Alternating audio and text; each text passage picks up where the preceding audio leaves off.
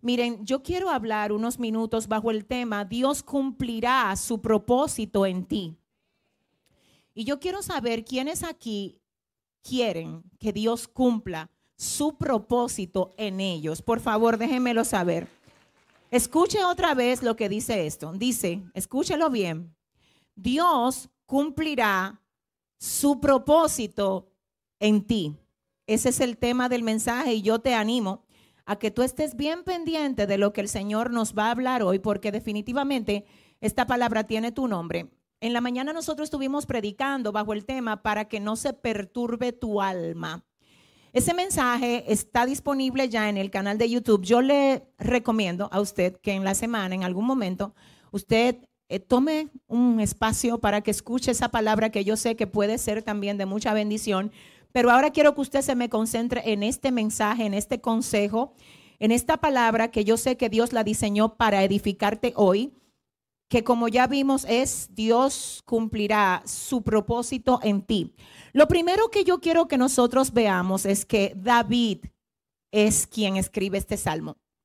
David fue un hombre usado por el Señor en su tiempo, en el tiempo que dice sublime que habita la eternidad. Escuche lo que dice la Biblia, que el Señor habita la eternidad. No dice que Él habita en la eternidad, sino la eternidad. Él es el alfa y es la omega. La Biblia dice que Él es el alfa porque el alfa es la primera letra del alfabeto griego y la omega es la última letra del alfabeto griego. Entonces, cuando se dice que Jesús es el alfa y es la omega, se dice también que Él es el principio y es el fin, que todo comienza y todo termina en Él.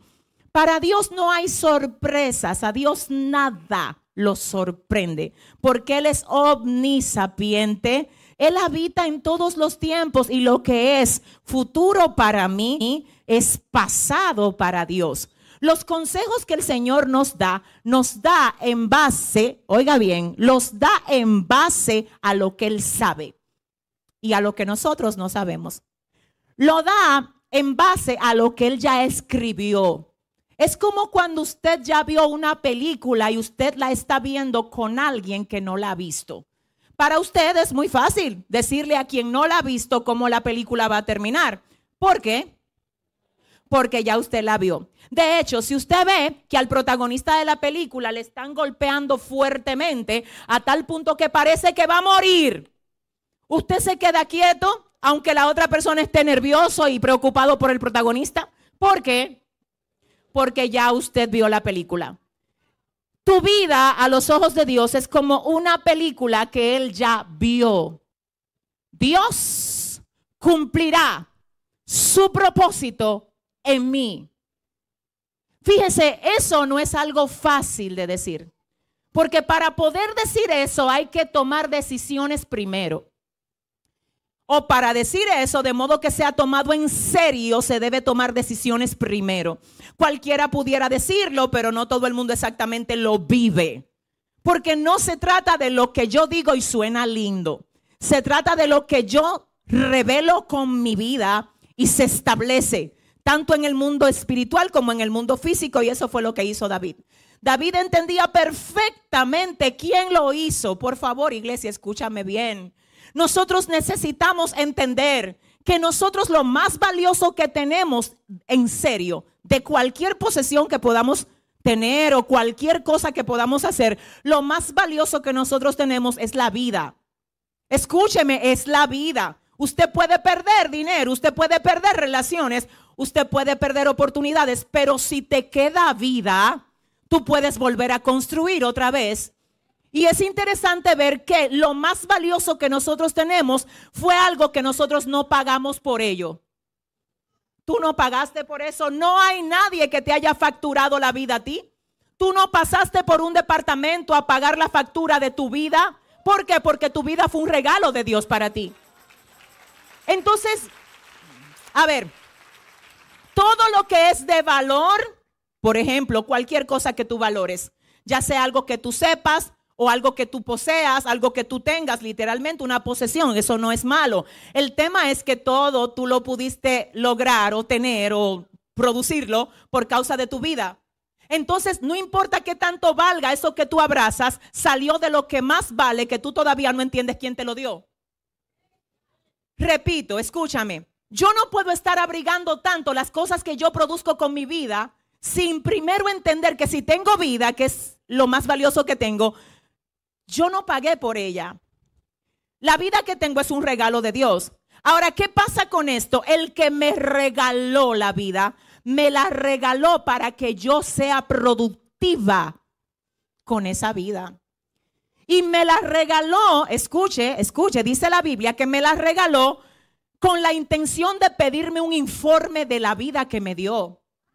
Por eso dice la Biblia que por todo lo que el hombre haya hecho estando en el cuerpo, va a tener que dar cuentas a Dios.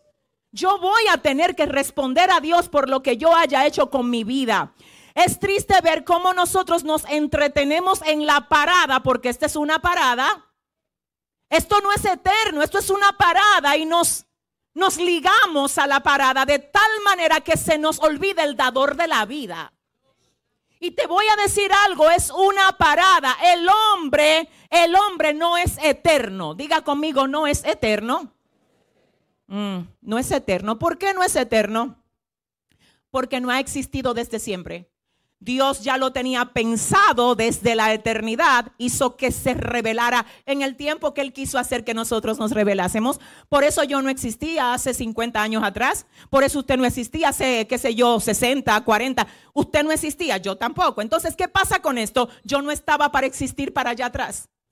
Yo estaba para existir ahora según la agenda de Dios, porque todo está agendado. Entonces, mira lo que pasa con esto. Es una parada. Vuelve y dilo conmigo. Es una parada. Es una parada. El hombre tuvo un principio. Y lo que el hombre tiene ahora, escuche bien, es eternidad puesta en el corazón de, él como diseño de Dios. Dice el libro de Eclesiastés capítulo 3 verso 11 que el hombre ahora por causa del propósito de Dios con él, Dios le puso eternidad en el corazón. Quiere decir que después que termine la parada, Él va a pasar la eternidad donde Él haya dispuesto pasarla según como vivió en la parada.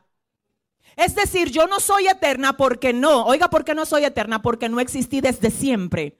Dios me tenía agendada para un tiempo determinado y cuando yo nazco, entonces ya Dios pone en mí, en mi corazón y en su corazón eternidad. Eclesiastés 3:11 dice que el Señor ha puesto eternidad en el corazón del hombre sin que alcance el hombre a entender lo que Dios ha hecho con él. Si le va a dar a Dios ese aplauso. Pero a ver si me explico. Escuche esto. En el momento que Dios hace que yo me revele aquí, en ese mismo momento pone eternidad en mí. Lo que significa es que esto es un paseo como yo viva en el paseo, va a determinar dónde yo paso la eternidad. Cierto es que aquí no vamos a permanecer más del tiempo que el Señor nos haya asignado. Antes de nosotros nacer ya Dios nos asignó el tiempo en el que nos íbamos a despedir de la parada. Yo no tengo la fecha, Dios sí la tiene. El salmista decía, hazme entender Jehová mi fin, sepa yo lo frágil que soy. Diste a mi vida término corto y mi edad es como nada delante de ti. Enséñanos a contar nuestros días, de manera que traigamos al corazón sabiduría. Porque la vida del hombre es como la flor del campo, que está linda en un momento y luego ya deja de ser. Entonces le voy a decir algo. Yo no puedo dejar que la parada me entretenga al punto de yo olvidarme de quien debo de darle cuenta. ¿Por qué? Por el regalo. ¿Cuál regalo? El más valioso. ¿Cuál? Aquel que cuando yo lo pongo a producir, entonces puedo tener todo lo que tengo y valoro sin darle la honra a quien me dio el tesoro de la vida que tengo. Ay, Dios mío, escucha esto. Escúchame bien. David dice, Dios cumplirá su propósito en mí. Esta palabra yo escucho desde siempre que mucha gente la menciona y todo el mundo, Dios cumplirá su propósito en mí. Lo que pasa es que eso no se dice rápido, eso se dice con responsabilidad. Eso no es algo que yo me lo aprendí, Salmo 138, verso 8, Dios cumplirá su propósito en mí. No, espérate, dame un segundo, piensa lo que tú estás diciendo, porque David no dice, Dios cumplirá mis propósitos.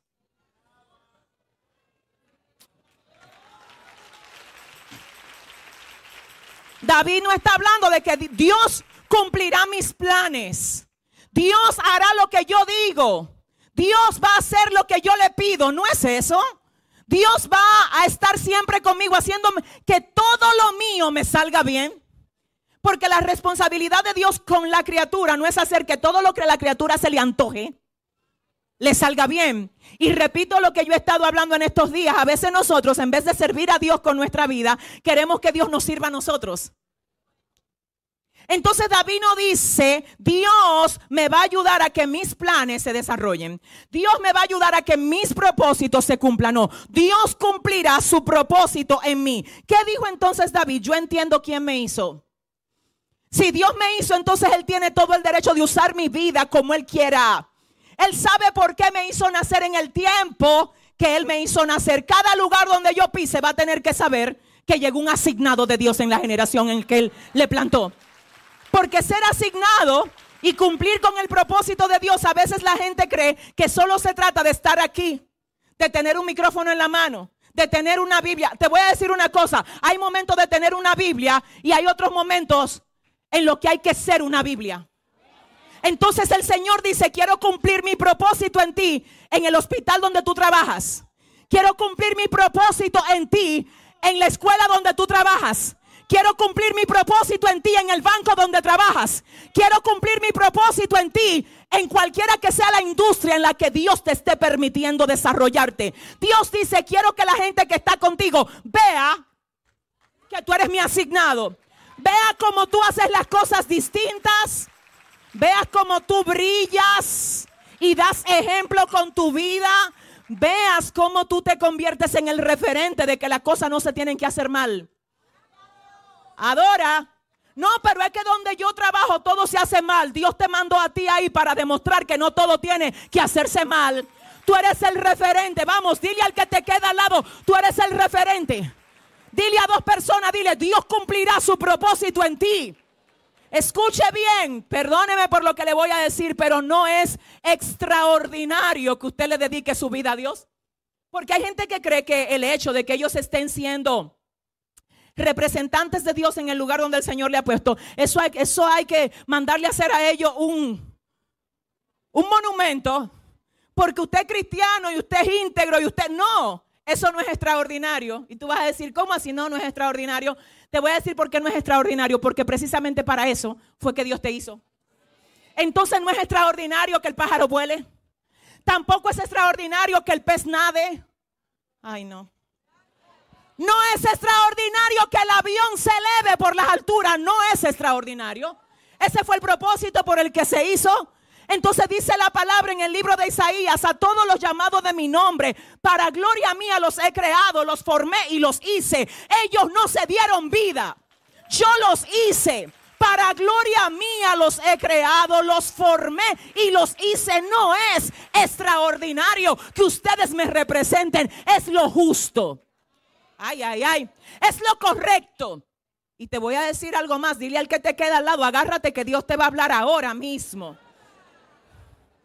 Es lo justo, es lo correcto, aleluya. ¿Y qué más es? Es la única manera como todo lo que tú traíste aquí se va a revelar. Hay una reserva de ti que tu familia no conoce. Hay una reserva de ti que tus amigos no conocen. Hay una reserva de ti que tu comunidad no conoce. Hay una reserva de ti que tú mismo no conoces. ¿Cuándo se va a revelar? Cuando tú te conectes a la fuente de donde saliste y digas, aleluya.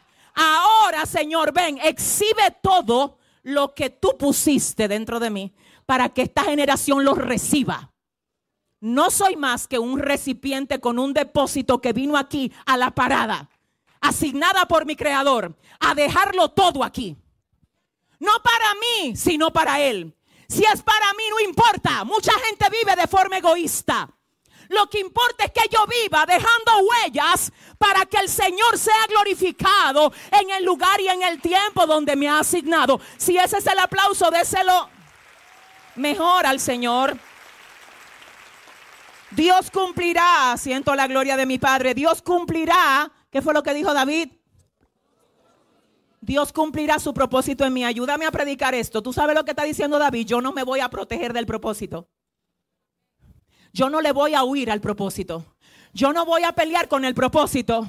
Aunque el propósito no le convenga a mi carne, yo le voy a decir, carne, tú no te diste vida. Carne, no te sigue entrometiendo porque yo tengo que dar un informe. Y tú no me vas a hacer a mí que darle mal al que me dio vida. Este informe tiene que estar como él lo vio. Si ese es el aplauso, vamos a ver lo que tú vas a hacer. Empújame a dos personas ahora mismo y dile, prepara tu informe, dile. Prepara, prepara, prepara, prepara tu informe. Dios cumplirá su propósito en mí. Te voy a decir algo. ¿Ustedes tienen tiempo para yo predicar esto?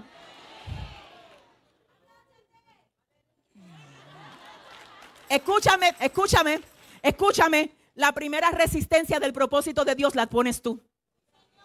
Y no te estás dando cuenta a veces.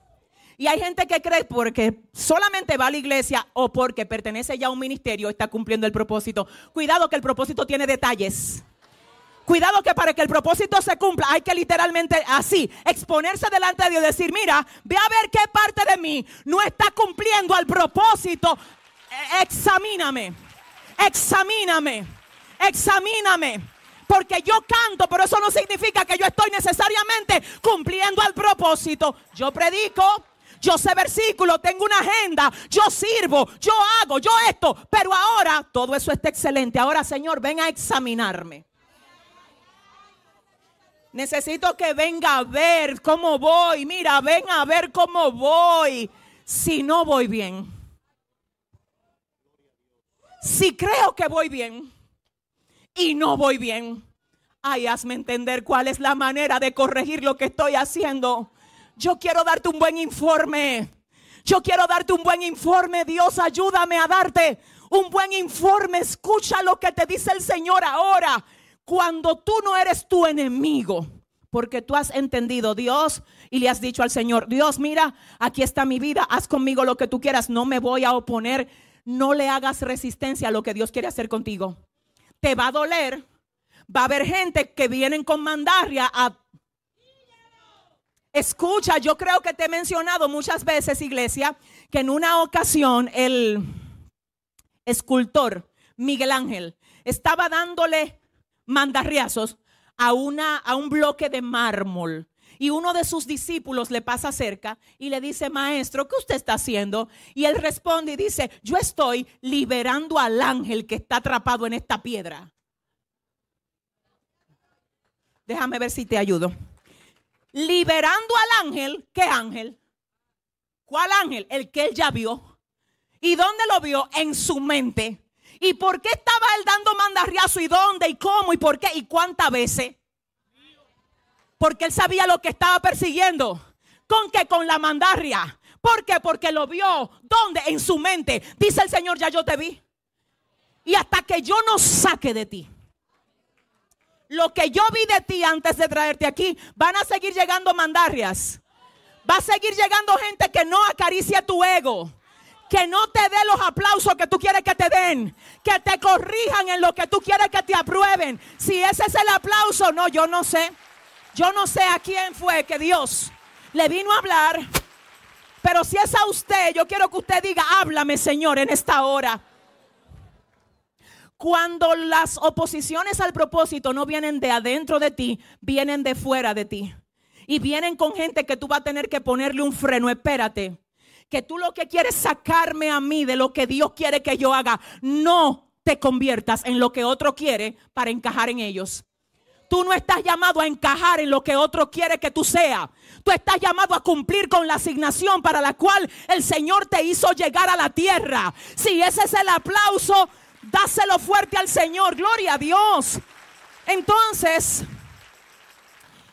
Otra cosa que hace el propósito de Dios en cumplimiento en nosotros es que hace que nosotros incurramos en aparentes pérdidas. Cuando tú le dices a Dios, corrige mi ruta, es posible que Él te diga, tú te metiste ahí, yo no te metí ahí, ven para acá, sal de ahí. Que salga de ahí. Voy a perder los beneficios, Señor. Mira, me van a jubilar en tal fecha. Que sale de ahí.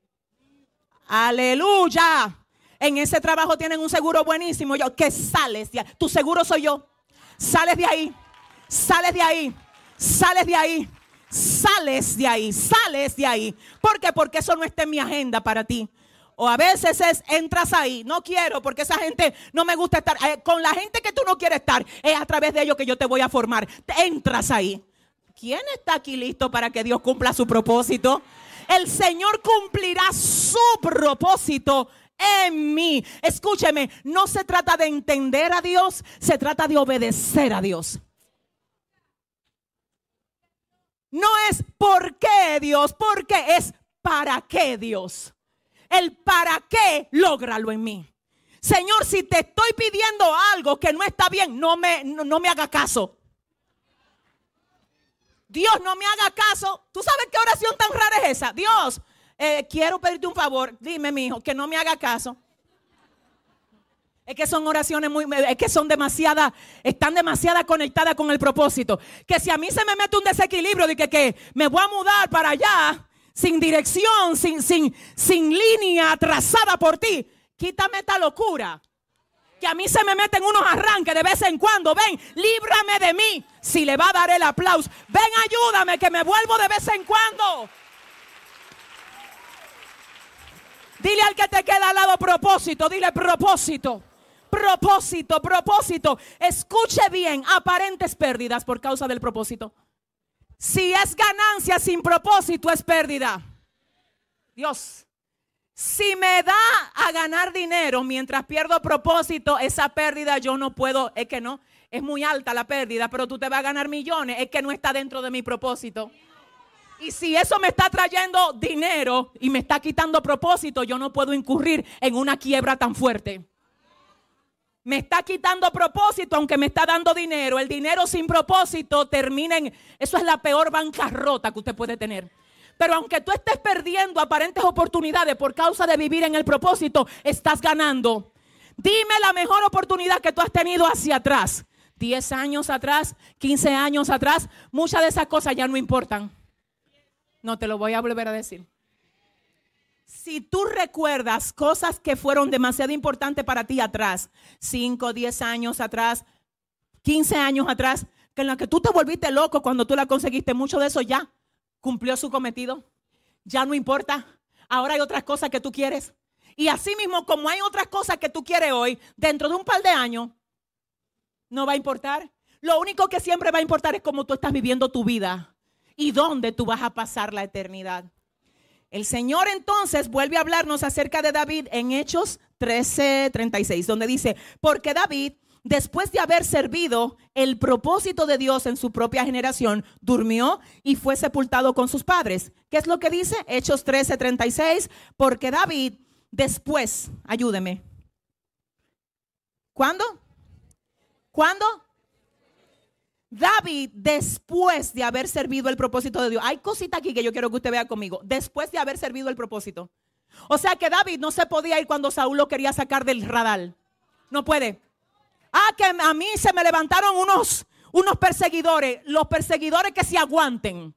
Que tú no te vas de la tierra hasta que Dios no cumpla su propósito. No importa cómo ellos te quieran sacar. Come on. Es más, te voy a decir algo. Esto no solo yo te lo hablo en dirección a la vida. Hay lugares específicos donde fue Dios que te dio entrada ahí. Y aunque se levante quien se levante, escúchalo ahora iglesia. Escúchalo ahora. Aunque se levante quien se levante porque no quiere que tú estés ahí. Del lugar donde Dios te plantó, donde te puso, donde te tiene, el diablo no va a poder sacarte. Ahora te voy a decir algo, tú tienes que ayudarme aquí. ¿Tú sabes quién te saca?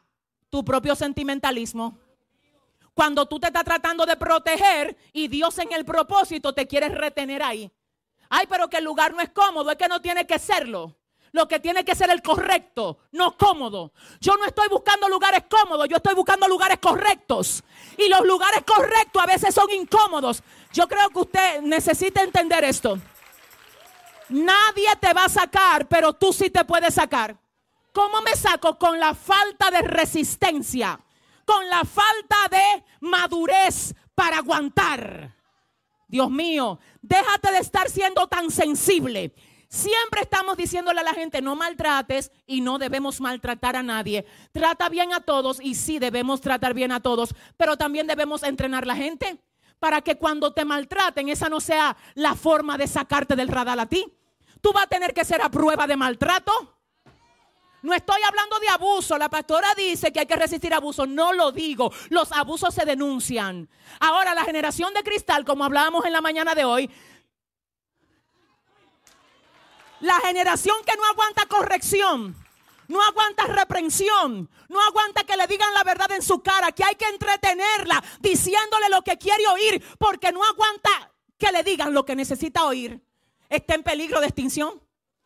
¿Por qué? Porque todo lo grande que usted conquista necesita ser sustentado por el carácter entonces, ¿por qué hay tanta inestabilidad en todos los aspectos de la vida de la gente hoy en día? Porque la gente quiere cosas muy grandes, pero tiene un carácter muy débil para resistir la presión que se requiere para mantener eso.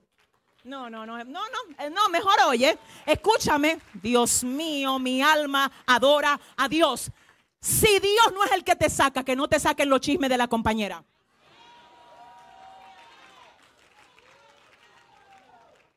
Tampoco reacciones a eso. Porque a veces nosotros nos quedamos con los chismes del compañero, pero nos convertimos en un compañero chismoso también. Por favor, no es de que Dios va a pelear por mí, pero tú vives criticándola también. Tú vives haciéndole la guerra a él también. No, es dándole ejemplo. Eso es cumplir propósito. Que al final digan de ti, ¿y cómo es que se amarga? Porque por más que yo quiero dañarle la vida, ella sigue tranquila, nada lo mueve, entonces tú le vas a decir, porque yo entiendo para quién yo vivo y estoy aquí cumpliendo. ¿Cumpliendo qué? Dale fuerte el aplauso al Señor. Wow. Dios está aquí. Porque David, después de haber servido al propósito, oiga eso, no se muere. Después que David cumple su propósito, es que muere. Pero antes de, no se muere. Te voy a decir algo, mucha gente dice, ay, es que Dios, señores, por favor, Padre, dame la gracia que yo necesito ahora para poder explicar esto. Hay gente que se confunde con las cosas de Dios. ¿Por qué? Porque comienza a mirar quién murió cuando tenía 13, quién murió cuando tenía 20, quién estuvo en un sitio que se explotó un tanque de gas y Dios no lo libró, y quién aquel. Señores, vamos a, vamos a estar claramente aquí.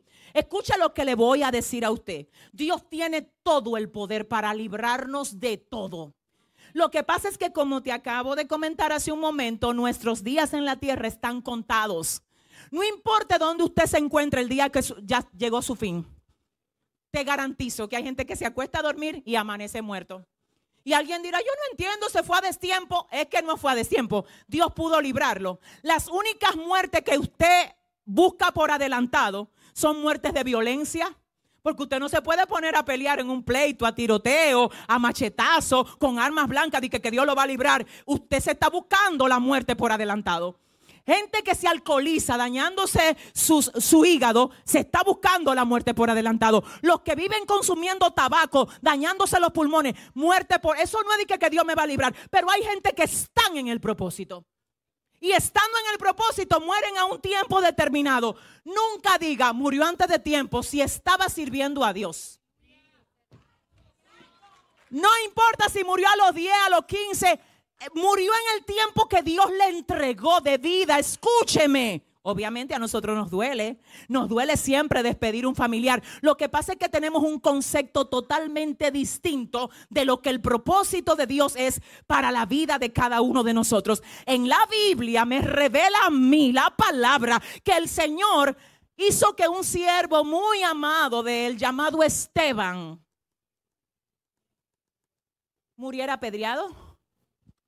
A los discípulos la mayoría murió martirizados, murieron martirizados. Entonces, ¿qué pasó? ¿Dónde estaba Dios? No lo amaba, lo amaba. Lo que pasa es que ahí no solo el mensaje de ellos fue lo que ellos dijeron, sino la manera como murieron.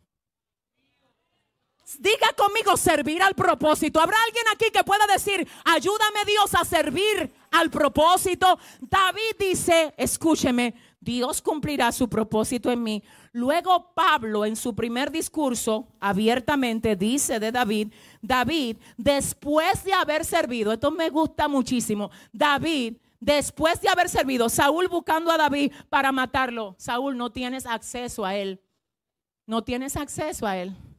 ¿Por qué? Porque él no ha servido todavía. No ha terminado de cumplir su propósito. Así que no importa cómo tú lo persigas, tú no vas a poder. En una ocasión, Jonatán le dice a David, tú vas a ser el rey de Israel. Y aún mi papá lo sabe.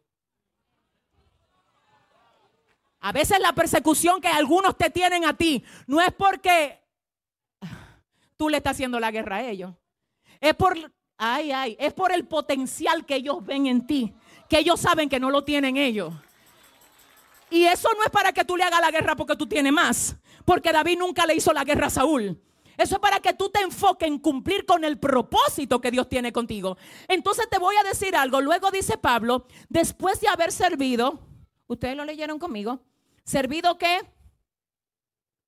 Ahí dígalo fuerte, ¿servido qué? Dice servido el propósito, no dice al. Usted me tiene que ayudar. No dice, si me lo pueden poner en producción otra vez el texto, dice, David, después de haber servido el propósito, no al propósito.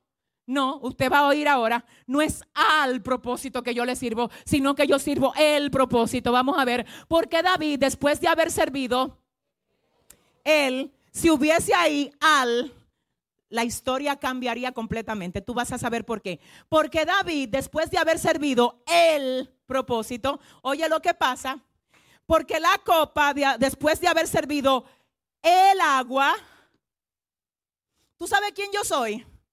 Una vasija en la que Dios depositó lo que yo estoy revelando. David era otra vasija que vino a la tierra a servir el propósito, no al propósito. Ay, pastora, no lo entiendo. Te lo voy a explicar. Yo vine a servir, yo vine a vaciarme. Yo vine a servir el propósito. En mi caso, ser pastora, predicador, escribir libros, enseñar a todo el que me pase cerca. Para eso yo nací. Para ayudar a la gente a entender el propósito de Dios con ellos. Esa es mi misión en la tierra. Yo sirvo el propósito. Yo no le sirvo al propósito. Ah, la, la, la, la, la, la, la, la, mai. Suatu acá. Oye la diferencia. Porque hay niveles, hay gente que no entiende el propósito porque está desconectada de Dios. Hay otros que lo entendieron hace rato, pero no están sirviendo. No están sirviendo Él. No se están quedando vacíos. Están sirviendo al. ¿Cuál es la diferencia de Él a al? Bueno, si yo sirvo el propósito, yo vengo a depositarme entendiendo que mi misión es conectarme con Dios para ser efectiva en lo que Él me está permitiendo vertir en mi generación. Así que yo sirvo a todo el que me pasa por el lado el propósito. No puedo servirle a Yesenia Ten. No, no, ella no es relevante. Ella es una vasija. Lo relevante de ella fue el depósito que Dios puso en ella. Por eso yo me cuido de mí. Para no mezclar Yesenia la humana que se quiere enredar con allá afuera para que no se dañe el tesoro que Dios ha puesto en la vasija de barro. Servir el propósito. Servir el propósito. Ahora, hay gente que conocen el propósito y están sirviendo, pero no él, sino al. ¿Y cuál es la diferencia, pastora? Cuando tú te enredas tanto en lo que te dieron, que se te olvida quién te lo dio. Cuando tú dejas que la cosa que haces, ah, Dios mío, te esclavice y te desconecte de quien te lo dio. Hay gente que le sirve nada al propósito y viven esclavos de la asignación sin conectarse con quien le dio la misión. Lo importante de esto no es solamente lo que yo hago, es mantenerme conectada con quien me mandó a hacerlo. Escúchame, no es envolverme tanto en el hacer que me desconecte de quien me hizo ser. Yo siento a mi padre aquí. Yo no sé si usted, yo no sé. Si ese es el aplauso a su papá. Tu propósito va a florecer. Déjame profetizárselo a los 15 que lo creen. Tu propósito va a florecer. Va a reverdecer cuando te conectes con quien te hizo ser. Escúchame, en el nuevo libro que está a punto de salir, que se llama Lo que Dios escribió de ti, hay una de las frases que ya pude plasmar ahí, que es esta. Invierte tu vida. Ay, Dios mío. En algo que haga que hablen de ti luego que ya tú no estés. Eso se llama trascender. Y te voy a decir algo más. Quiero que lo recibas en el nombre de Jesús. Si tu vida en Dios, si tu vida en el Señor no está siendo efectiva, según los diseños de Él, estás viviendo de manera vana. Punto. No se ha visto lo mejor de ti todavía. No te enredes tanto en el hacer que pierdas la sustancia y la efectividad que solamente te la da la conexión con quien te hizo ser. Voy a decirte algo más. Dile al que te queda al lado, abróchate el cinturón ahora mismo. Porque David, después de haber servido el propósito de Dios en su propia generación, ¿cuándo? En su propia generación, en la de él, no antes, no después, en la de él. Mi tiempo no era antes, no va a ser después, es ahora. Luego dice durmió, no dice dejó de ser. Ayúdeme, ¿qué es lo que dice? Durmió. ¿Por qué? Porque, hey, si duerme va a despertar. Y si usted lo cree, dele fuerte el aplauso al Señor. Durmió durmió. No se trata del tiempo que vivo, se trata de la manera como vivo. Se trata de la manera como vivo, se trata de la forma como vivo. Y en esa misma dirección alguien dirá, yo lo que no entiendo, pastor, usted debería de explicar y decir y predicar. ¿Por qué hay gente sirviendo a Dios que mueren tan trágicamente? Si están cumpliendo el propósito, déjame decirte algo. Esta carne va a perecer va a perecer, ya sea durmiendo un día por una enfermedad, ya sea que lo que sea, que Dios nos guarde y nos va a guardar hasta que se cumpla qué? El propósito. Bien, pero va a llegar el día en que nosotros nos vamos de la tierra. ¿Alguien lo sabe eso? Ok, le digo la verdad. La manera como nos vamos a ir, no importa. Porque hay gente de Dios, muy de Dios, como Miles Monroe, que murió en un accidente de en un accidente aéreo. Hay gente de Dios, muy de Dios, que han muerto en explosiones. Entonces no es de que, ¿cómo murió? Porque si es de Dios no puede, hermano, de, sáquese ese cheat. La Biblia dice en el libro de Lucas capítulo 13 que algunos le estaban comentando a Jesús, mira Señor, tú te enteraste de la sangre que mezclaron de, de los Galileos, que mezclaron una sangre, la sangre de ellos con la sangre del sacrificio. Tú te enteraste de eso, Señor.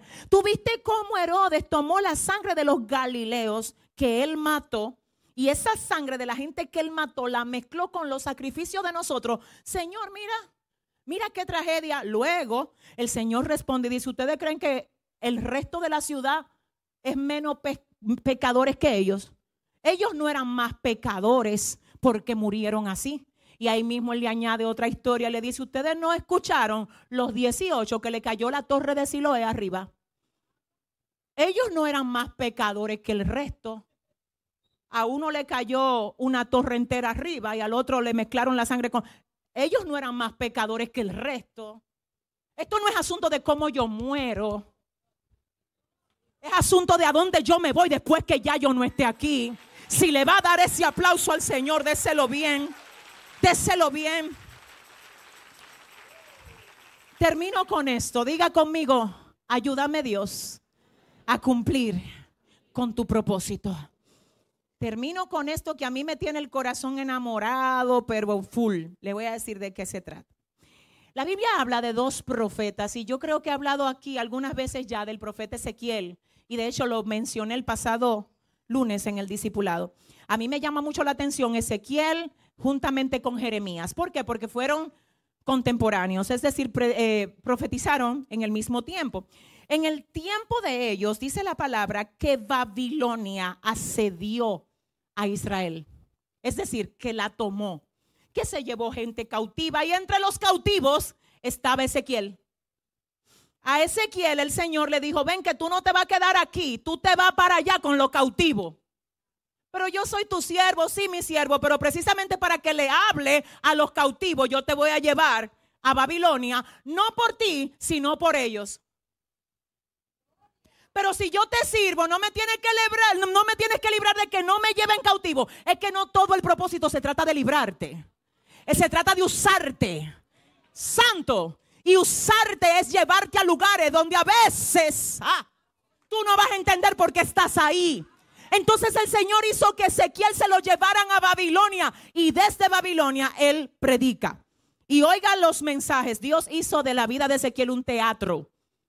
E, e, es decir, la vida de Ezequiel era el mensaje. Porque había días donde Dios le decía, no hables nada con ellos, nada, no le digas nada a ellos. Oye, ¿cómo tú le vas a predicar ahora? Acuéstate sobre tu costado y dura ahí acostado 390 días. Ese lado es solamente por la parte norte del reino. 390 días. Cuando usted va a calcular 390 días dividido en 30, mm, da 13 meses. Más de un año, acuéstate ahí, de ese lado. Cuidado si te mueves. Mira la gente que quiere que Dios lo use aquí donde está. No, porque a mí con una agenda, un, un asiento primera clase, selfie. Dígale a su vecino, cuando Dios te quiere usar, es como Él quiere, no como tú quieres. Yo, mira, no quiere nadie que lo use. Padre, míralo ahí todos, los que quieren que... Míralo ahí, los profetas. Hermano, escúcheme. Le dice el Señor a Ezequiel, lo que tú vas a comer en esos 13 meses, ¿tú sabes qué profeta? Comida cocinada sobre estiércol.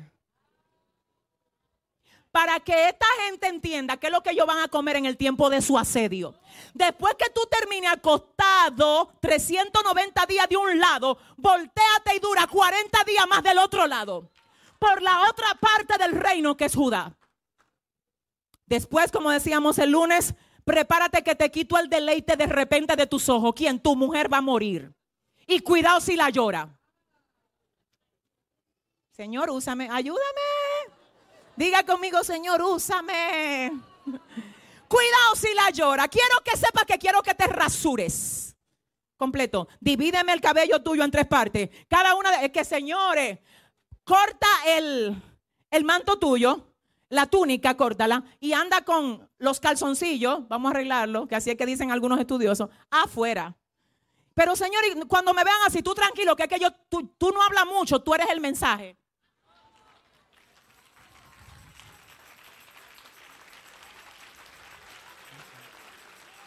No hay aplauso ni nada. Ahora sí, ya se fueron, se despidieron, ya no hemos despedido y ya todo el mundo se fue. Dios, diga conmigo, Dios, úsame. Dios, úsame. Tú sabes lo que tú, perder a tu mujer, la que tú amas, ni la llores, ni te lamentes. Señor, van a venir los vecinos a darme el pésame y me van a encontrar. Y van a decir, ¿era que tú no la amabas? Yo sí. Lo que pasa es que el del propósito de mi vida me dijo, no la llores. Pero los vecinos la van a llorar y yo no, Señor. Pero los vecinos me van a comparar con otro marido que han perdido esposa. Y van a decir que cómo va a ser que yo siendo un siervo tuyo, que dónde está el amor que yo tenía por mi mujer. Tú sabes que hay cosas que Dios te la va a hacer a ti llevar a cabo y hay gente que no la va a entender. Tú sabes que hay unos comportamientos raros en lo que Dios te... A veces se va a morir alguien de tu familia que tú amas muchísimo y tú vas a tener una fuerza. Y tú vas a decir, ay Dios mío, Padre, yo a mí esta vergüenza me da. ¿Por qué? Por la fuerza, porque yo tengo... O sea, no es que tú no llores, no es que no te duele, es que hay gente de tu familia que no va a entender y va a decir, pero mira lo rápido que tú lo superas. Eso es que a ti no te importaba, ay, me importaba muchísimo. Lo que pasa es que el Dios de mi vida, el Dios que me da propósito, Él aumenta mis fuerzas como las del búfalo para yo poder resistir lo que sea que tenga que resistir. Santo, escuche algo, escúcheme. Ay Dios, termino en este momento. Mire algo. Ezequiel casado y le quitan la esposa. No la vas a llorar.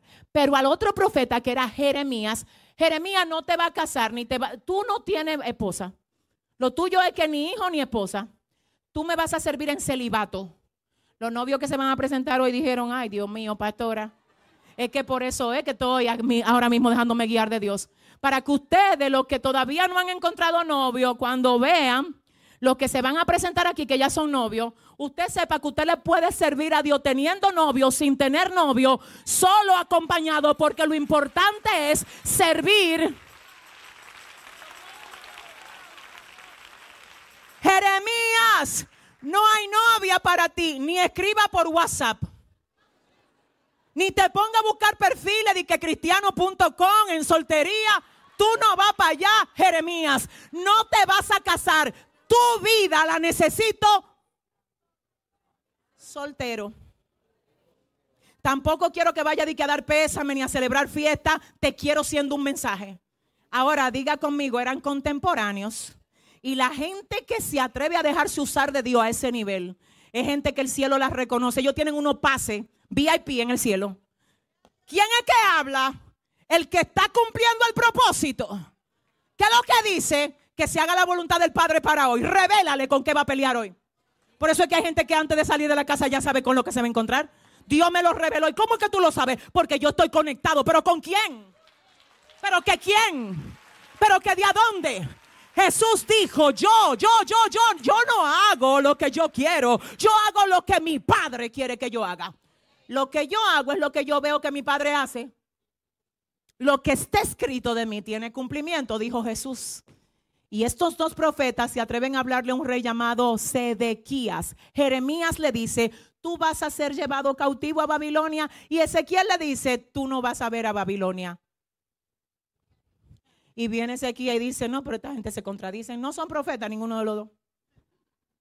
Y vuelve Jeremías y le dice a Sedequías, tú vas a ser llevado cautivo a Babilonia. Y vuelve Ezequiel y le dice, tú no vas a ver a Babilonia.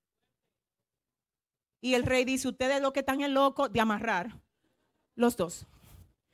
Pero efectivamente, el rey Sedequías fue llevado a Babilonia. ¿Y cómo se cumplió entonces la profecía de Ezequiel? Porque antes de que lo llevaran, le sacaron los ojos.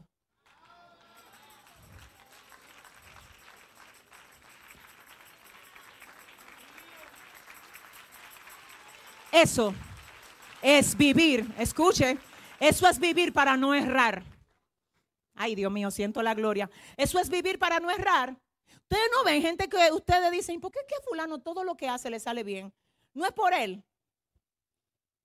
es por los pasos que está siguiendo. ¿Y cuáles son los que Cristo le trazó? En la línea, no se sale de la línea. ¿Y cómo Dios? Porque lo que pasa es que Dios, mira lo que dice David, no desampares la obra de tus manos.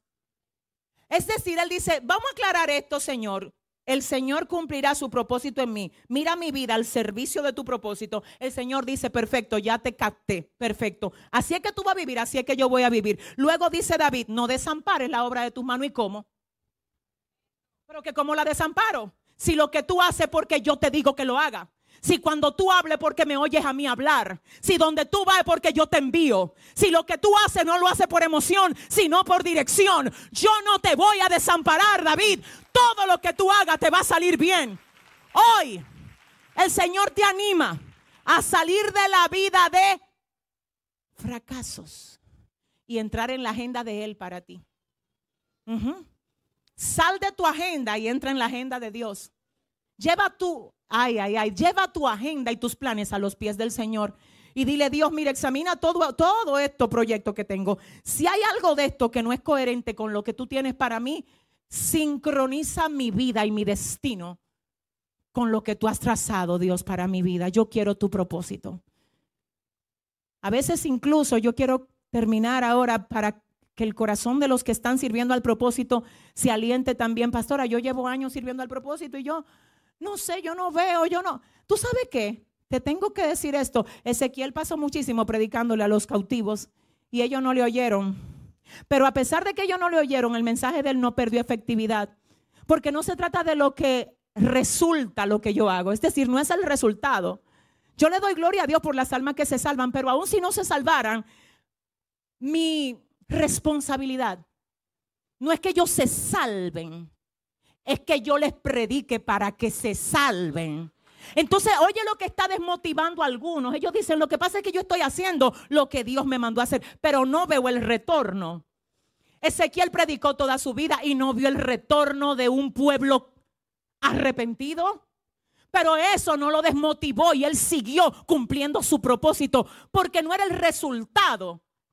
Ah, yo, no controlo el resultado. Ah, yo controlo la acción de la revelación, de que del propósito.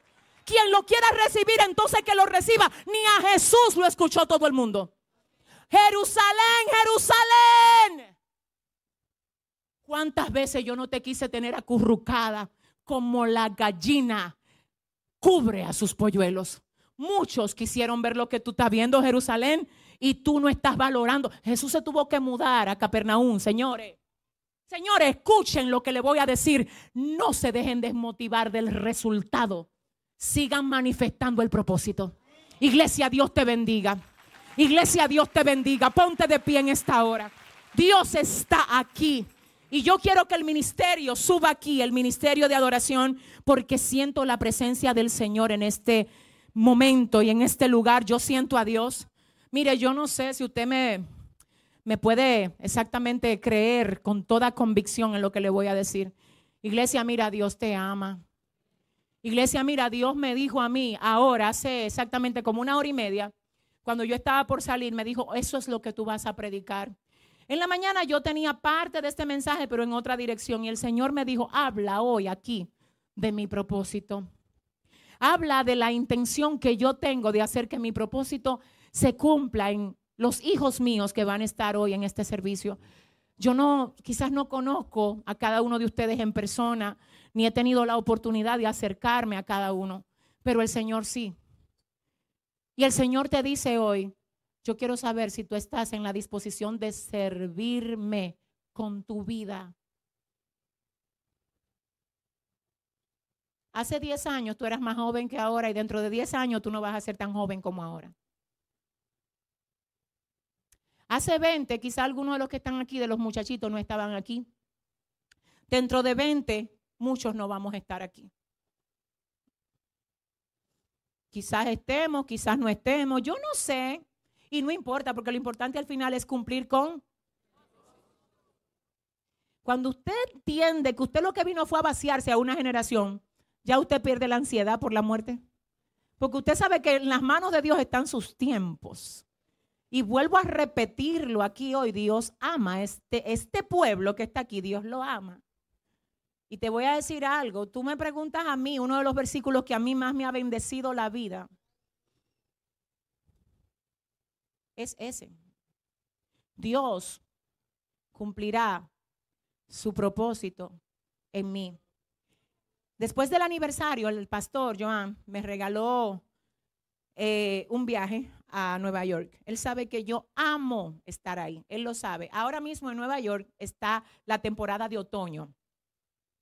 Y hay un lugar muy específico allá que a mí me encanta ese lugar, literal. Yo cada vez que voy ahí, paso por ahí, él hasta me dice, no vamos a dar la vueltecita por el lugar donde a ti te gusta, porque él sabe que a mí me gusta ahí. Y yo le he dicho, sabes, mi amor, si yo viviera aquí, si nosotros viviéramos aquí, yo amaría vivir aquí. Está hablando la humana. Yo quiero decirte esto porque es que yo quiero que tú sepas que yo soy humana también. Yo no quiero hacerte creer que, que yo no tengo batalla aquí. Yo quisiera cosas también a las que yo he tenido que renunciar. ¿Por causa de qué? Del propósito. Mira, esto que voy a decir, yo sé que no lo digo siempre, pero aguántame porque te va a edificar. Es para ti. En estos días, cuando yo estuve ahí, yo dije, wow, mi amor, Dios mío, de verdad, a mí me encantaría vivir aquí. Y ahí mismo Dios me dijo, y yo lo sé. Y yo lo sé. Y no es solo que me encantaría vivir ahí, es que también tengo mi residencia americana. Yo no tengo visa, yo tengo residencia. ¿Qué significa eso? Que yo pudiera irme. Ay. Porque lo que yo le ofrendo a Dios no es lo que yo no puedo. Ayúdame. No es lo que yo no puedo, no es, no es lo que no es lo que a mí no me gusta, no me importa, no, es lo que puedo, es lo que quiero, pero lo cedo para abrazar lo que tú quieres. Entonces quiero decirte algo. El otro día un pastor, después del aniversario, me preguntó y me dijo, ¿cómo es que ustedes han crecido tanto en ocho años? ¿Cómo es eso? O sea, la iglesia parece que tiene 20 años. ¿Cómo es que ustedes, todo lo que ustedes hacen, yo veo respaldo? No soy yo. es que estoy en el lugar donde Dios me quiere y estoy conectada con lo que Él me mandó a hacer. Esta palabra puede ser muy específica para alguien y voy a hacer el llamado ya, pero aquí hay alguien ahora, me revela el Espíritu Santo, que está teniendo una batalla grandísima, porque tu voluntad está peleando con la voluntad de Dios para ti. No esperes que ya no te guste, que ya no te interese, que ya no sea atractivo, no. Y Dios no se enoja conmigo cuando yo paso por ese lugar. ¿Ustedes creen que Dios se enoja conmigo? Yo solamente voy a visitar el lugar. Y Dios dice nada más visitándolo, Yesenia, pasa, ve a toda la calle que tú quieras. Y después coge un vuelo que va para Santo Domingo.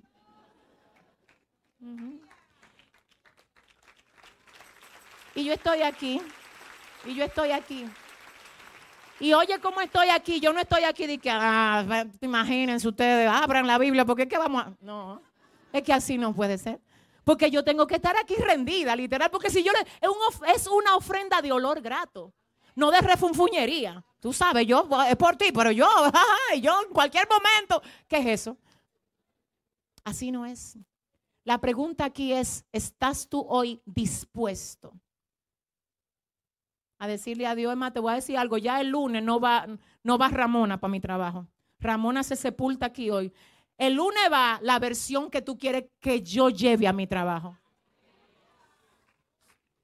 Es más, te voy a decir algo, saliendo de este servicio, a mi casa no va a llegar Pedro el revoltoso.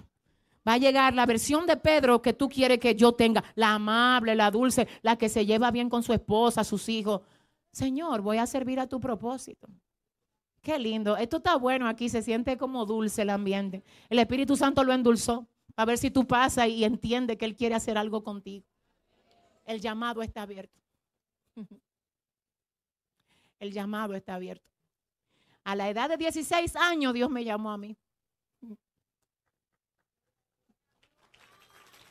No quiero vida sin Dios. No quiero vida sin Dios. No quiero vida sin Dios. No la quiero. No que tú, no quiero nada sin Dios. El altar está abierto. El altar está abierto. Vamos. Los que hoy quieren entregarle su corazón a Jesús. Este es el momento. Este es el día. Este es el día. Este es el día. Este es el día. El altar está abierto. ¿Quién más dice yo? Dele la gloria al Señor por esas vidas. El altar sigue abierto. El altar sigue abierto. Mi alma adora a Dios. El altar sigue abierto. Dele toda la honra al Señor. Dele la gloria. El altar sigue abierto. El altar sigue abierto. El altar sigue abierto. ¿Quién más? ¿Quién más? Santo Dios. Qué presencia. Adoremos al Señor. El altar sigue abierto. El altar sigue, sigue, sigue abierto.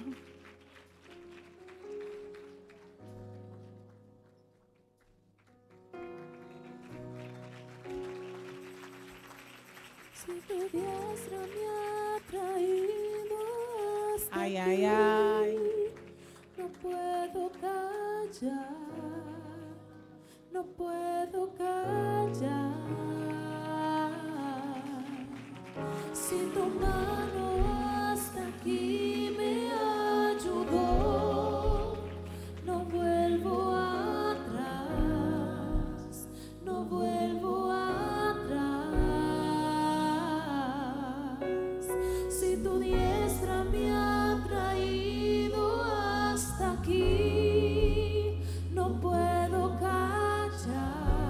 ¿Quién más en esta tarde? No puedo callar. ¿Quién más dice yo también? Yo necesito reconciliarme hoy. Que el Señor abrace tu corazón en esta hora.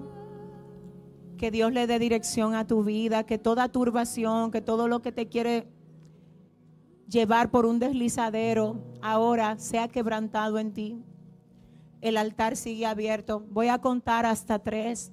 ¿Quién más dice yo? Padre, gracias porque tu presencia llena este lugar. ¿Quién más dice yo? ¿A quién más tengo que esperar? Porque Hay alguien que debe de pasar todavía.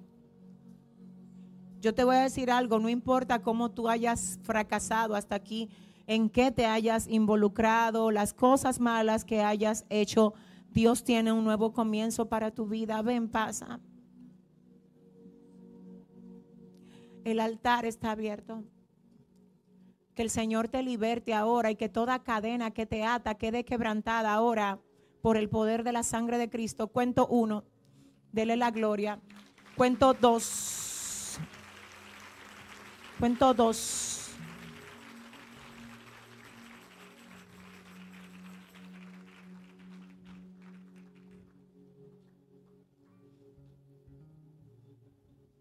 Señor, mira ese que iba bien, pero se desequilibró.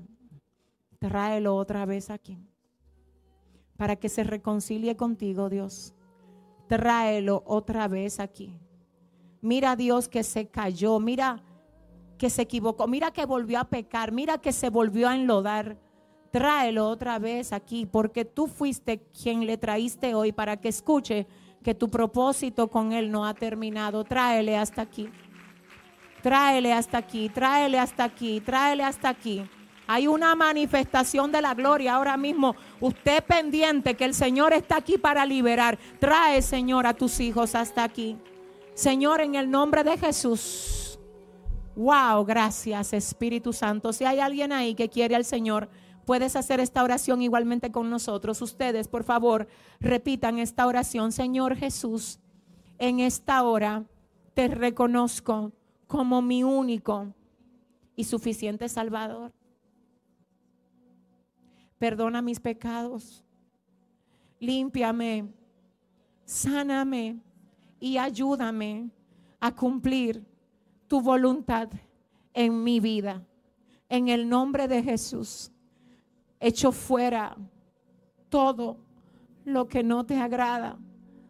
Renuncio a todo lo que me ata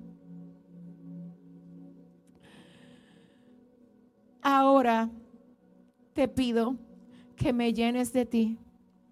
Te entrego todo lo que soy, todo lo que tengo, para que tú hagas lo que tú quieras con lo que yo tengo y con lo que yo soy.